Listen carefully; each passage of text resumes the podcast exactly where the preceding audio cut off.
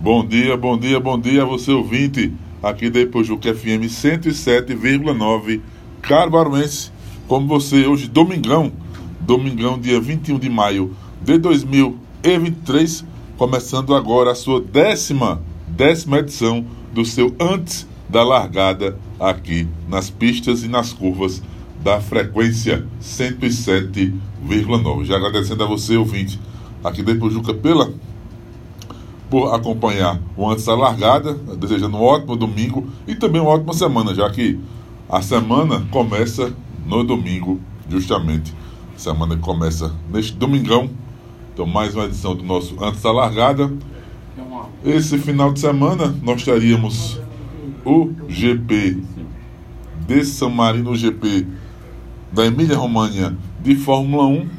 Né? Seria mais uma etapa, a sexta etapa do Mundial 2023, mas devido às fortes chuvas lá na região de Faenza, na região da Itália de Bolonha, o GP acabou cancelado. Realmente uma situação de calamidade pública lá na, nessa região da Itália, o alagamento, é, muitas situações complicadas e realmente a Fórmula 1 foi muito bem, muito bem nessa questão de ter cancelado o GP da Emília-România, de algo que não tinha a mínima condição de ter o GP de Fórmula 1 lá nesse final de semana. Mas eu trago para você, ouvinte, aqui do Antes da Largada, algumas histórias sobre o GP disputado em Imola, né, o circuito Enzo e Dino Ferrari, né, em homenagem filhos do Enzo Ferrari, fundador da Ferrari.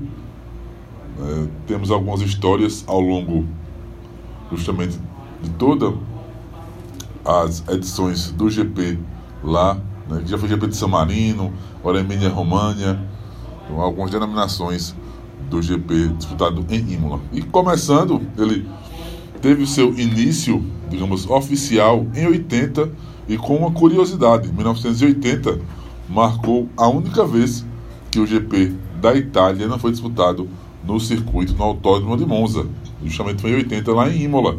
E o vencedor foi o brasileiro Nelson Piquet com a Brabham Ranford. Né? O Piquet venceu a prova lá em Imola, GP da Itália, no circuito Enzo Ferrari.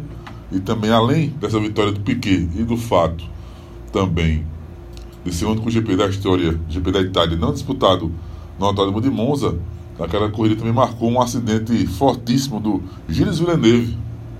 Gilles Villeneuve bateu forte com a sua Ferrari é, numa curva que posteriormente acabou homenageando Villeneuve. Virou a curva Villeneuve e que também, infelizmente, em 94, nós vamos chegar lá em 94, vitimou o Roland Ratzenberger. Então, esses três fatos marcam essa primeira edição de 80. Por ser o único GP da Itália não disputado em Monza, pelo acidente do Villeneuve, que depois recebeu uma homenagem, ficou a curva Villeneuve, e também pela vitória do brasileiro Nelson Piquet. Já em 82, 82 teve aquela guerra na Ferrari entre o Gilles Villeneuve e o Didier Pironi. Ambos, aquela, teve, aquela prova teve um boicote por conta de problemas com a FIA e a FISA. E aquela corrida teve pouquíssimos carros, só Ferrari, Renault, poucas equipes disputando aquela prova.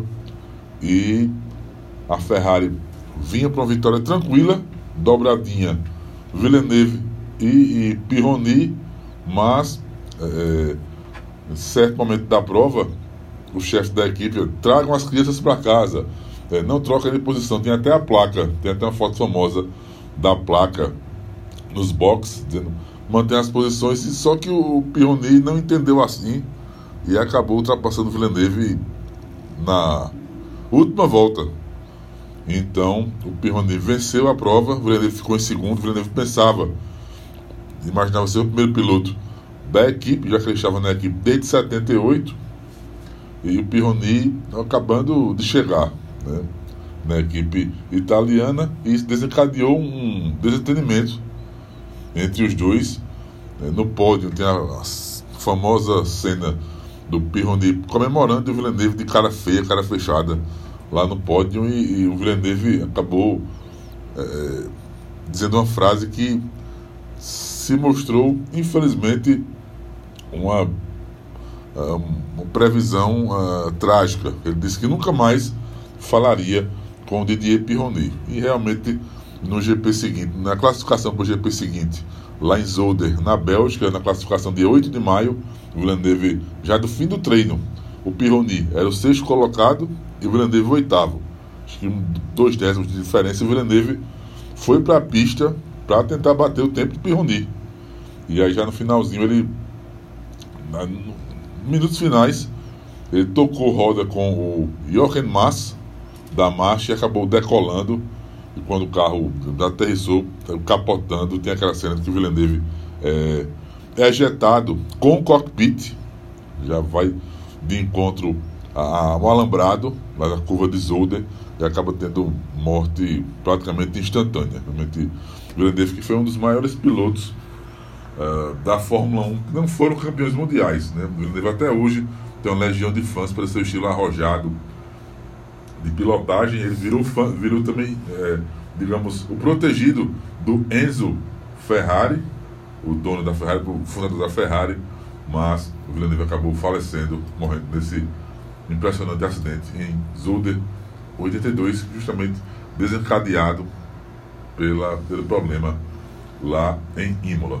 83, uma das histórias mais curiosas da Fórmula 1, né, o Ricardo Patrese, da Brabham BMW, liderava a corrida e o Patrick Trambé, da Ferrari, o francês, vinha em segundo e o Patrese na chicane Aqua Minerale, ele acaba errando e já a cinco voltas do final da prova ele bate a sua Brabham BMW e a torcida italiana, os tifosi, eles vibram.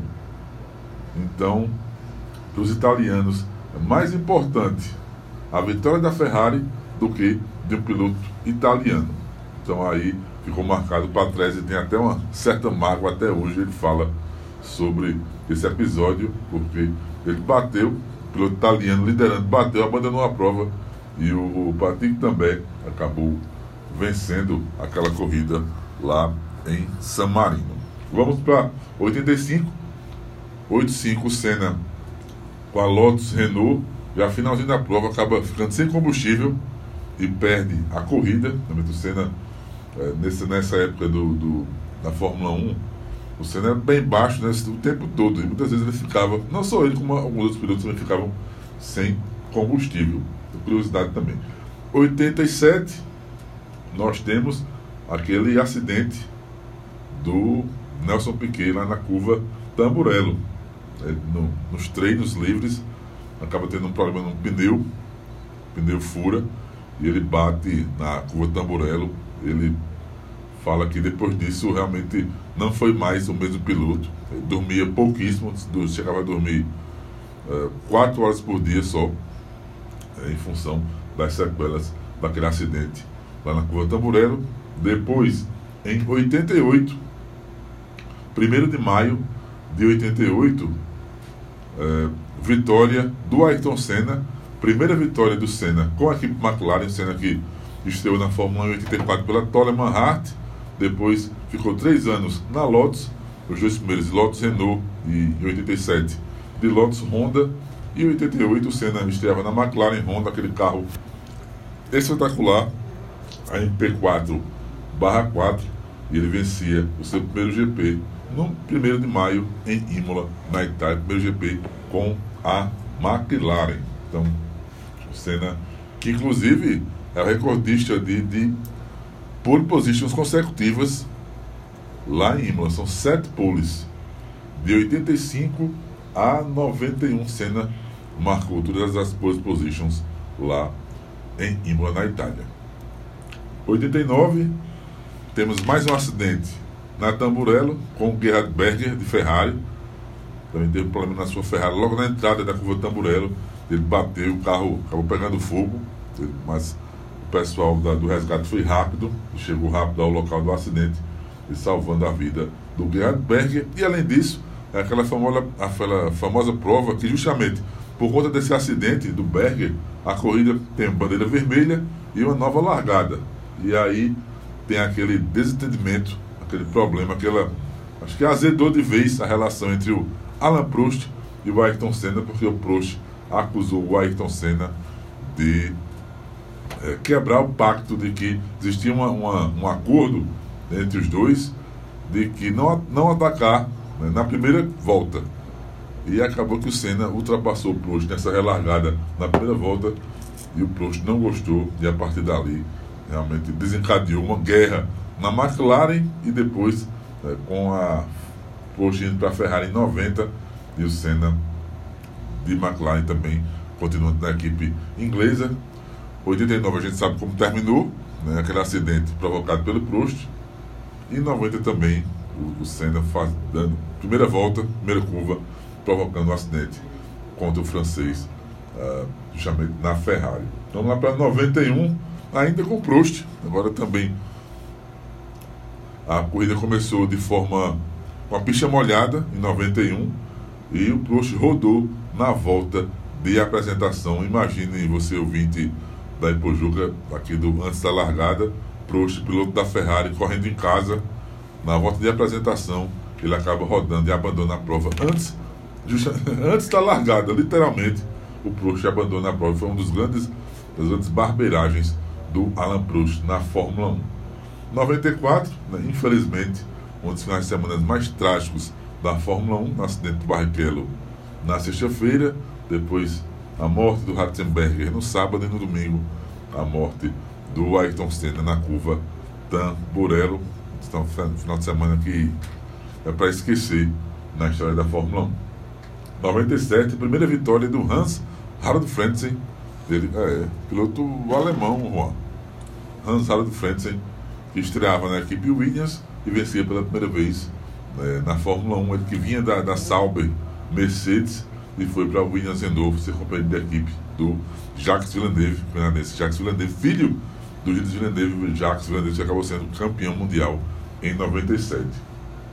Em 99, nós também temos uma vitória do Michael Schumacher, de Ferrari, mas um acidente do Mika Hakkinen, da McLaren Mercedes, ele que vinha liderando a corrida e bateu sozinho na reta dos boxes e a torcida, os tifose deram aquele, a gente chama aqui no Nordeste, aquele levante. É, gritaram bastante, porque o Hackney, principal rival do Michael Schumacher, naquela época na Fórmula 1, acabou batendo sozinho e abandonando o GP. E a vitória ficou com o alemão da Ferrari. Vamos para 2001, primeira vitória do Ralf Schumacher. Ralf Schumacher, irmão do Michael Ralf Schumacher, que à época era piloto da Williams BMW, fez uma prova espetacular com a Williams e venceu o GP pela primeira vez na Fórmula 1 lá em Imola, na Itália. 2003, ainda com a família Schumacher, naquele final de semana de 2003, a mãe do Michael e do Ralph, o, a Elizabeth Schumacher, faleceu, mas ainda assim o Michael e o Ralph fizeram a prova, é, completaram o GP Schumacher venceu e o Ralf ficou em quarto lugar, salvo engano, mas quarto lugar do Ralf. Uh, e assim, acabou emocionando a todos na Fórmula 1, porque diante de todo aquele momento difícil, eles né, conseguiram força para é, terminar o GP e Schumacher vencendo, Ralf Schumacher em quarto lugar. 2004 marcou uma disputa ali entre o, o logo no início da prova entre o Michael Schumacher da Ferrari e o Juan Paulo Montoya da Williams BMW. Logo no início, na curva Tosa, o Schumacher, o Montoya colocou por fora para ultrapassar o Schumacher. O Schumacher deu aquela famosa espalhada, jogando o Montoya uh, um pouquinho na, na pista, na, na, na grama. Uh, e o Montoya, na coletiva de, de imprensa pós-corrida, acabou criticando o Schumacher ali abertamente, dizendo que o Schumacher foi sujo, Lembrando que Montoya em 2001 no Brasil, a, talvez a, a, manobra mais famosa do Montoya foi parecidíssima. Ele não relargado aqui em Interlagos, ele acabou jogando Schumacher fora da pista no oeste do Senna. Talvez ele tenha esquecido disso. Mas aí houve essa briga entre uh, o Schumacher e o Montoya. 2005, vitória do Fernando Alonso, da Renault, mas o show foi do Michael Schumacher da Ferrari. Naquela época, a classificação ela era um compilado dos tempos de sexta e de sábado. E aí na sexta-feira o Schumacher acabou errando na uma das curvas do circuito, saiu da, da, do, da pista e aí prejudicou né, o seu tempo quando faz a. junta os dois tempos, de sexta e de sábado. Ele largou em 13 terceiro lugar e veio escalando o pelotão e chegou à segunda colocação, mas aí o Alonso acabou defendendo de forma brilhante a vitória. O Schumacher, que aquela temporada de 2005, na minha opinião, aquela Ferrari de 2005 foi a pior da era Schumacher na Ferrari. Mas ele, em Imola, ele conseguiu um grande desempenho e chegou em segundo lugar, brigando taco a taco com o Alonso. 2006 foi justamente o inverso. O Schumacher liderava, liderava a prova e o Alonso chegou no encalce do alemão no vácuo, tentou várias vezes ultrapassar, mas não conseguiu. Aí foi vitória de Schumacher de, Ferrari com Fernando Alonso em segundo lugar. E aqui, para terminar essas histórias do GP lá em Imola, dos GPs 2021, nós tivemos a prova com chuva, aquela largada logo na curva Tamburello, né, que depois do acidente do Senna, em 94, recebeu uma nova, um novo trajeto, um novo curso na, na, na curva, ela já não tinha mais aquela, já não era tão mais rápida, fizeram um chincade na curva Tamburello, e teve a disputa entre Verstappen e Hamilton, que Verstappen colocou o Hamilton praticamente fora da pista, o Hamilton recolheu o carro, a Mercedes, para não bater do Max Verstappen, e ali já, início de temporada de 2021, já era um prenúncio do que seria aquela temporada, uma das mais emocionantes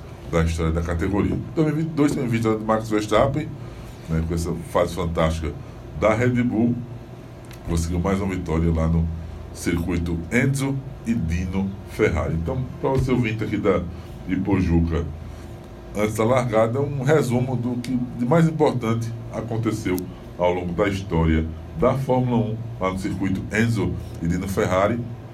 Né? Lembrando que esse final de semana seria a sexta etapa da Fórmula 1 por lá, mas por conta das chuvas fortíssimas que atingiram a região de Imola, acabou não ocorrendo o GP é, em Imola da Emília Romagna de Fórmula 1. Também lembrando que lá em Imola foi a última pole do Ayrton Senna, em 94, fez a pole position, só para fechar esse capítulo, lá em Imola, a última das 65 poles do brasileiro Ayrton Senna da Silva.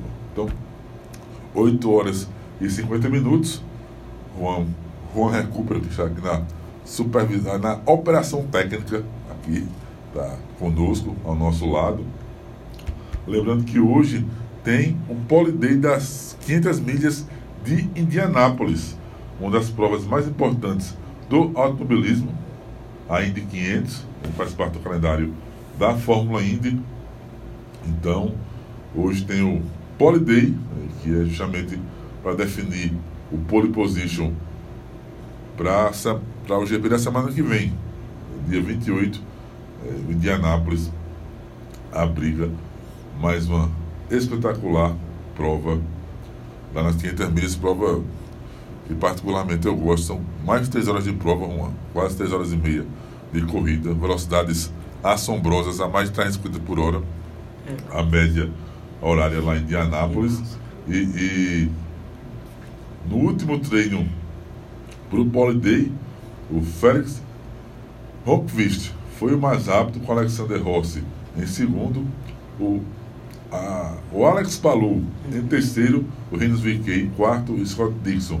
Em quinto, o brasileiro Tony Canaan em sexto lugar, o japonês Takuma Sato, o sétimo, o Pato Ward, o oitavo, o Santino Ferriti, o nono, o Marcos Erickson, o décimo, o Benjamin décimo primeiro, o Will, Power, décimo segundo. Então esses aí é, foram os mais rápidos no último treino para o Poliday.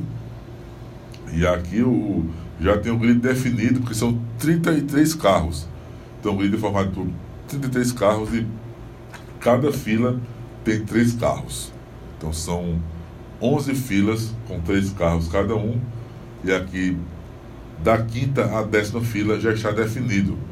Então, o Ed Carpenter, décimo terceiro, o Scott McLuhan é o décimo quarto, o Kyle Kirkwood, décimo quinto, o Conor Day, décimo sexto, o Joseph Newgarden, décimo sétimo, o Brian Ray, décimo oitavo, Roman Grosjean, o décimo nono, o Hélio Castro Neves, o brasileiro, o brasileiro Hélio Castro Neves, é o vigésimo Colton Reta, vigésimo primeiro, Simão Paginou, vigésimo segundo, o David Malucas, o, o vigésimo terceiro, o Will Pau, vigésimo quarto, Marco vigésimo quinto, o Stefan Wilson, vigésimo sexto, o Delvin de Francesco, vigésimo oitavo, o Agostinho Canapino, o vigésimo oitavo, o Callum Ayrot, vigésimo nono, e aí a Catherine Lee, a trigésima colocada, já está definido esse da quinta a décima fila. Lembrando que também tem o Bump Day,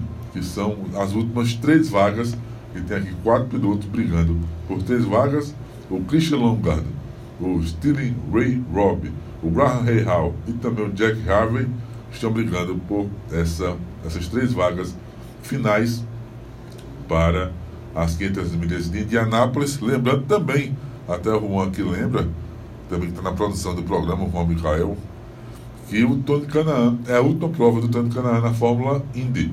Ele se despede da categoria que venceu é, o campeonato em 2004 e venceu a prova em 2013.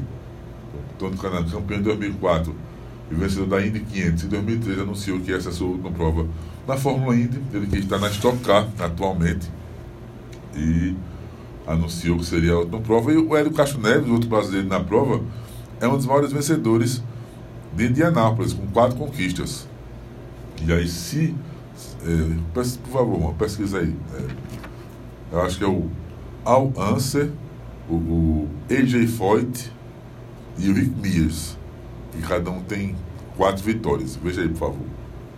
Além do Hélio. Então, se o Hélio Castro Neves vencer essa GP domingo que vem, é, pode se tornar isoladamente o maior vencedor das 500 milhas, que faz parte daquela famosa tríplice coroa né, do automobilismo, que vem com as 500 milhas na Fórmula Indy, o GP de Mônaco de Fórmula 1, que também é disputado no mesmo dia. Então, nós temos aqui no Brasil, pela manhã, GP de Mônaco de Fórmula 1 e à tarde as 500 milhas de Indianápolis.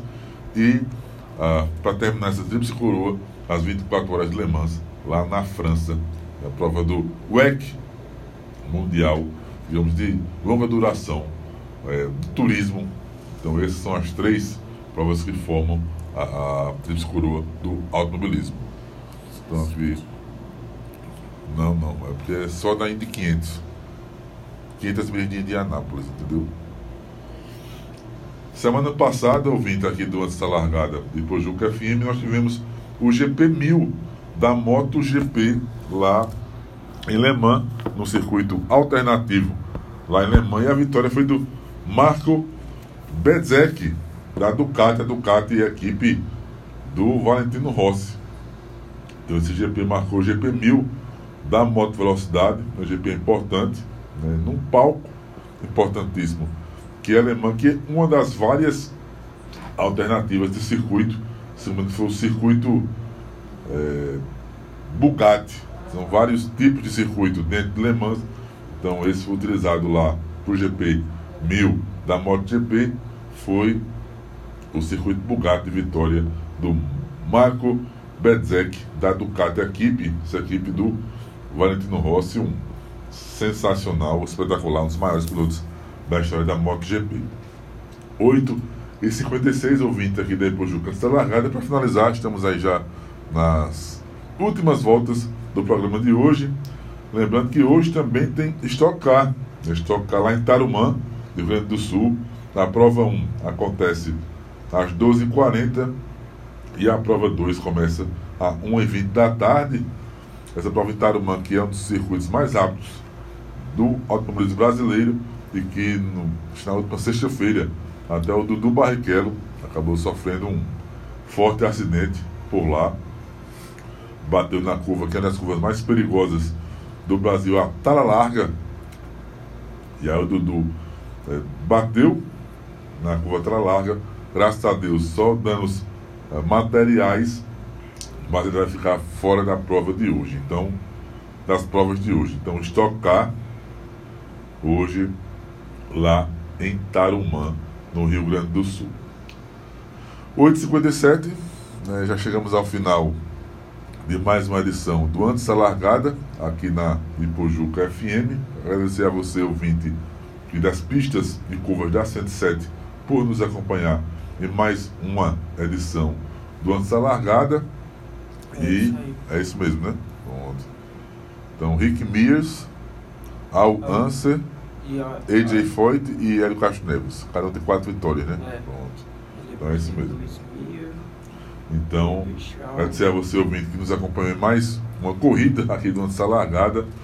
E daqui a pouquinho venho a Neide Xavier com as canções que você fez para mim, especial de Roberto Carlos, o rei Roberto Carlos. 8h58, estamos indo embora, né, Juan? Passando o programa para Neide Xavier.